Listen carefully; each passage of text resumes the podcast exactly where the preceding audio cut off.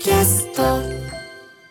生放送でお送りしている武田砂鉄のプレキンナイト。ここからはニュースエトセトラ TBS ラジオ澤田大記者と今週のニュースについて話していきます。澤田さんよろしくお願いします。こんばんは、よろしくお願いします。斉藤和義さんはアフタートークまで見てるってよ。あ、そうなんですか。ね。えおーありがたいですね。うん、隣にいる作家さんに「あ隣にいる人ですよね」って言ってましたからね。だいぶ見てくださって。答え認証されてますね。ね。で先ほどもお知らせしましたけれども、あはい。来年の1月22日金曜日の夜にですね、はい。番組イベント1月の20 22日の月曜日ごめんなさい。1月22日月曜日の夜に番組イベント開催決定いたしましたんで澤、田さんももちろん出るということでまだゲストじゃないですよ。え？ゲゲスゲスえ？出ますよ。ゲスト。ゲストじゃないですもうレギュラー出演ですからねあ、はい。えーそれとまた別にゲストも設ける予定でございますので、また内容を詰めまして、はい詳細をお知らせいたします。はいまあ今週はまあ臨時国会終わりましまあ、こたけれども、れだけですよ。っていう感じでね、先週も、先週もだった気がする。とこの問題ですが、まずとこのどう問題ですね。どう動いたはい。でしょう？まあ、水曜日に臨時国会閉会しましたというところから、まずはいあれなんですけども、まあもう政治と金の1週間っていう感じでしたね。まず、あの、国会なんですけども、終盤、えー野党、立憲民主党は、まず、あの、政府の立場なのでお答えを差し控えると言い続けてきた松野官房長官の不信任決議案を、うん、えー提出しました。はい、で、まあ、松野さんといえばずっと更迭報道がうん。この間出続けてるけど、ん。居座り続けているという状態だったんですけども、まあ、その中の不信任案で、まあ、与党側がどういうロジックで守るのかなっていうのを見るっていう感じの、えー状態だったんですけども、うん。まあ、火曜日の本会議に先立ってですね、公明の山口代表が口火を切りまして、うん、否決したから即信任したと同じ評価をするべきではない。うん。意味わかります？ちょっと意味がよくわかんないですね。否決したからといって即信任した。いやごめんなさい、わかんないですね。意味わかんないですよね。ええどういうことなんですか、これは。どういうことなんですかね、うんまあ、ニュースで使われているのはこの意味不明なところなんですけど、はあその前段が結構もっとひどくて、そうなんだ。はい、官房長官として法律で定められた職責を遂行するにあたっては、政府のスポークスマンとしての役割、あるいはこの内閣の統制を保っていく、その役割というものはこれまで可視なく、えー実行されてきたものと捉えております。つまり官房長官としての仕事はしてきましたと。よくやってると。はい。うん。まあ、そこはまあいいとして、えー官房長官の就任する前の行いについて、今、政治資金の関係で問われているとすれば、それはさ官房長官に対する不信任ということで、収まらない部分があるのではないかと思います。今問題になっているのは、官房長官としての仕事の前の仕事だからう、ん。それは収まらないでしょうと。うん。無理あるね。はい。うん。まあ、その点も踏まえて最終的に否決するってうん。言うんですけど、まあ、この山口さんのロジックで言うと、ええ政治家の資質というのは問えないっていうことになるんですよ。そうですよね。うんだって役職での仕事ぶりだけで問えと言ってるわけだから、えその前にやったことは知らんとえうん。いうロジックなわけなんですけど、これで言うと、どんなことがあっても、いや、でも今あの人のあの仕事はちゃんとしてるよっうん、ていうことになっちゃうわけですよね。だって例えば不倫してても問題ないし、うん。人なんなら人殺しててもそれは職務じゃないからうんいい、まあ、極と端に。極端な話で言えばうんそういうことなんですよね。はいはいそういう批判が一切できなくなるっていうことなんだけど、いいのその前例を作ってしまうってことになるわだからもうけですね。もう山口代表はその資質で人を批判しちゃいけない人になったんですけど、うんいいんですかね？それを覚えておかなくちゃいけないですね。はいまあ、無理を通すと道理が引っ込むの恒例かなというふうに思いますけど、で山口さんはさらにあの松野官房長官について、官房長官としての国民の信頼を得た上で職責を全うできるかに疑義が持たれているとうん。言って、まあ、岸田総理は任命権者として国民の信頼を得るためにきっぱり判断すべきだ、うん。信任しない、えっ、とさ、うん否決するけど、うん。きっぱり判断しろって、はいはいはい何なんだっていう、うん。これ、不信任でしょっていうそうね話なんですけど。うん、こういうでもそのなんか政治的な手続きの中でこんだけ考え方がぐらついてるっていうのは、うん我々こうどうせこうなるんだろうって分かってはいるけれど、手続き上こういうふうにやってるって非常に大きな問題ですよね。はい、で、まあ、じなぜかですね、公明党はここで賛成討論し、しあの否決するための反対討論か、うん。しなかったんですよね。えうん。えうん、何なんだろう。それもまずいですよね。うんうんで、まあ、自民党で、えーこれの反対討論をやったのが井上、えー元万博担当大臣で、うんまあ、基本的には、まあ、こう守るしかないっていうあり方ですよね。これまでの実績を強調するっていう。うんこんなにやってきました、こんなにやってきました、政権のためにこんなことやってきましたっていうことを言って、もうまさに松野さんは政権の扇の要であると。うんで災害時にはすぐに駆けつけて20回以上も会見したと。それはそういうポジションだからうね。んまあ、そういう仕事ですからっていう話だし、うんまあ、これ、政権の扇の要ってことは、うん扇の要なくなると、扇バラバラになるので、そうですよね。これは政権バラバラになるってことを井上さん暗示してるのかなっていうふうにちょっうんとうがってみましたね。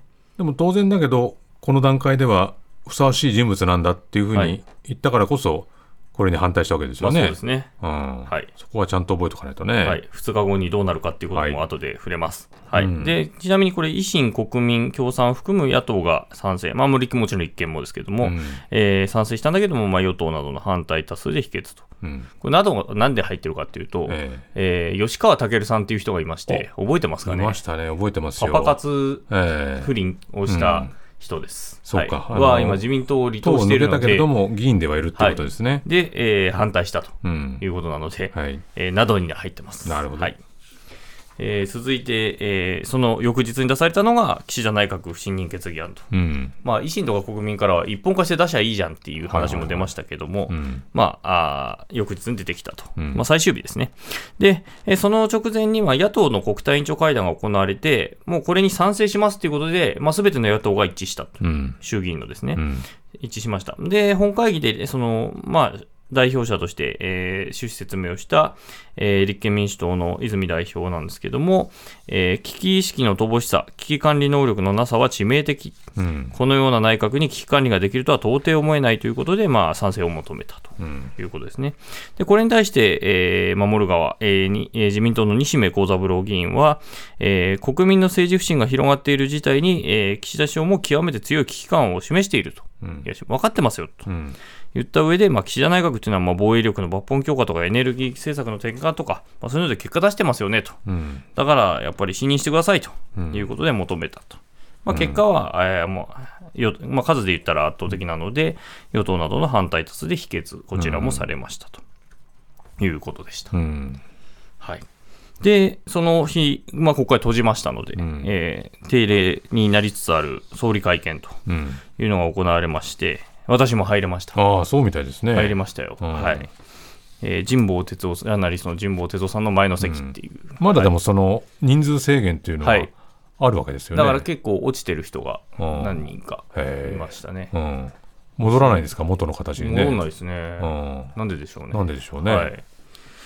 で、えーパーティーやってるんですけどね。ね、はい。確かに。はい。うん。で、冒頭総理はですね、国会終了をもって、えー余って、えー速やかに人事を行うことが適切であると判断しましたということで、これ人事やりますと。うん。さっきまで守ったんですけどね、前日まで。ねおかしいよね、おかしいですね。ね。うんで、まあ、もうその冒頭発言した後の最後に、まあ、国民の信頼回復のために火の玉となって、うん自民党の先頭に立ち取り組んでまいりますと。うん。火の玉と自民党の先頭とうん。いうのが出ましたと。どういうことでしょうか、火の玉ってい火うの玉って何なんでしょうね。うんで、記者からは、その政治と金の問題に当然ながら、まあ、質問が相次ぐ、集中するうん。ことになりました。で、その、じゃあ、火の玉、先頭というからには何かやるんでしょうね、と。う。いうんことで、まあ、党内調査とか、はい。ね、あのみんな今まで捜査に関係あるとか言って語ってこなかったわけで、うん。まあ、それはもう松野さんを筆頭になんですけど、えでそれからまあ政治資金規正法自体、これ、ざるだとまあ散々言われてるわけだから、これ、どうにかししないんですかと、うん。まあ、な繰り返し問われるんですけど、まあ、岸田さん、これを繰り返しました、まず当事者が調査、ーうん。で当局にその人が説明をする、うん。でそれから国民に説明をする、うん。でその上で対応するためにどうすべきか真剣に追及する、めっちゃ奥にいるよね、4番目。本人はね。最後に出てきます。うんあ、終わったの？みたいな感じで来るっていうことですね。えってことはでも当然、その立場にいたらめちゃくちゃ時間かかるわけですよね。はいそこに情報が来るわけでえね。戦闘ってどこの位置のことを言ってるんですかね。うん。どっちかというと奥も奥だよね。しんがりですよね、今の、ね、立ち位置で言うと、奥のね。奥で火の玉になられてもかなり困るけれど、だからこのスローガンと実際にやる行動がかなり釣り合ってないというふうにっていうことが、まあ、この1時間弱の会見だったんですけど、まあ、これ、うんこのやりとりが本当何度も繰り返されるっていう感じでした。うんで、人事についてもですね、多くの関係者が国政に遅滞が生じることはあってはならない。うんこういった観点から、自らの立場をどうするのか考えられていると思うと。うん自らの状況に応じて結果として国政に遅滞が生じることがないように判断されるものだ。うん。と言ってるんですね。どういうなんかこう非常にプレッシャーというかね、はい。なんかこう自分が何かをするっていうよりもなあと。みんな分かってるよね。あなたがいることで国政地帯しちゃうよね、うん。分かってるよね、自ら判断してね。うん。っていうことをうん。会見で言ううっていうことは、先頭に立ってないですね、これ、どうもね。はい自ら更迭しますとは言わってないんですよね。ああ、なるほど。ひどいこと言ってるなと、記者席にいて思う、だというかもう無無責任の極みだなというふうに思ったんですよね。しかもそれで、ある意味、彼の中では、岸田さんの中では、のこれで乗り越えられるんじゃないかっていうふうにも思ってるっていうことは、当然、こう、我々側も舐められてるってことになりますよね。はいはで、さらに、あの、フリーランスの安住さんという方が、ええあの、派閥について、まあ、問うたんですね。うんもう、世の中から見たら、利権の巣窟とか、うん、裏金作りの機関としてしか見えないよ。そうね。だからもう、解消してみてはいかがですかと。なんなら率先して自らの岸田派を解体してはどうですかと問われたんですけれども、事実確認、説明のプロセスが求められるって言っただけっていう、また答えになってないうんね。答えになってないですね。うん、で、私も当然まあ参加してるからずっと手挙げてるんですけど、は全然当たらなくて、うん。残り2人ですって言われて、うん。そしたらじゃあ、ややっぱ両手上げないとねと思って、両手上げてたんですけど、もう神保哲夫さんスタイルで、そう、両手。あ足上げたり、そううん、とにかくアピールした神保さんは声をあ出してましたけど、僕は両手を上げてたんですけど、はい。刺されず刺されず。残念。残念でした。うんはい。で、やっぱこの火の玉っていうワードは何なんだっていううんので、やっぱネットでも自民党内からも出てまして、うんこれ、火だるまの間違いだろうと。うん。火だるまね。うん。火だるまになってう。ん。うん。まあ、どうか自分が犠牲になりながらってこと、っていうことなのかな。火だるまじゃないの？ってみんな言ってるという。うん。で、これ、このワードを入れたスピーチライターなのか、まあ、うんご自身のワードセンスなのか分かんないですけど、これ、猛省した方がいい。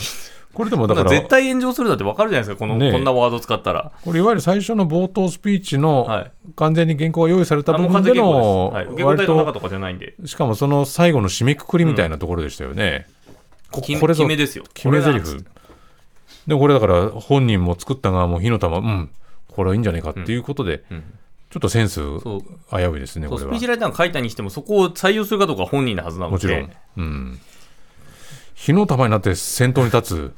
ちょっと今までの説明と改めて考えてもこれは合いませんね、しんがりですからね、今。うん。で、えーまあ、その翌日、木曜日ですね、国会終わった翌日に、まあ、あー安倍派の閣僚、それから副大臣、うん。まあ、なんなら総理補佐官もすべて交代したとうん。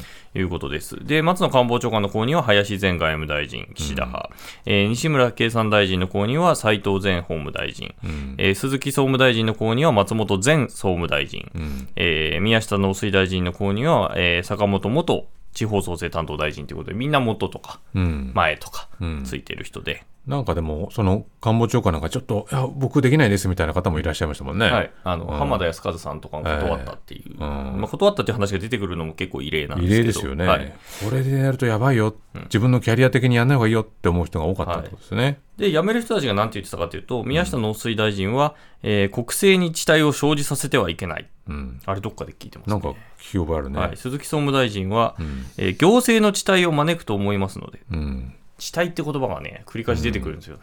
そんなにだって日頃は頻繁に使う言葉じゃないからねどっかで聞きましたね。うん分かってるよねって言った人が使ってましたねっていう、うんなるほどまあ、そういうことなんでしょう。地帯というワードで行けというはいふうに思ったのかな、はい。うんにしては全員同じ言葉を使ってますね。なぜだろうねっていうね。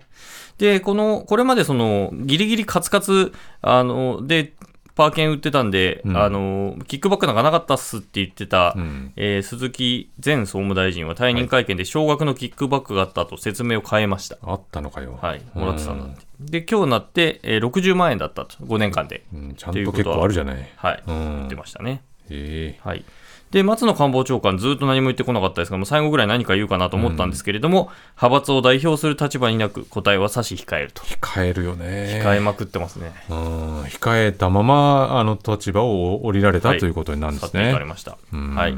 で、党幹部からも、まあ、辞に辞表が相次いでまして、まあ、はい萩生田政調会長、高木国対委員長、世耕参院幹事長らが、えー辞表提出と。うんまた、党役員人事については、まあ、来週末うんにまでちょに公認を決めると。はいいうことでした。ただ、あの、まあ、喋んない人ばっかりかっていうとそうでもなくて、うんえー国会が閉じる日に宮沢前防衛副大臣、うん安倍派ですけれども、うんキックバックについては派閥から収支報告書に記載しないように指示があったとうん。いうことを暴露しました。うん。でそれからメディアにも説明するなと、うん。観光令が引かれてたと。いうことも合わせて暴露ということで。これはなかなかの暴露じゃないですか？まあ、そうですね、うん。まあ、やっぱり辞めさせられるっていうことでもう、うん。たかが外れたというか、まあ、ちゃんと本当のことを言わなきゃいけない時期に来てると、まあ、ご本人はおっしゃってましたけど、うん。っていうふうになってきて、まあ、少しずつもう話すようになってきてるとはい。いうことですね。堀井学さんとかも1200万円とかうん。言ってたりとか、うん。えーそれこそ、えー橋本聖子さんもうん。ど、どちらもオリンピック選手ですけども、はいはいはい。あー1000スケ万円以上ということで、うん。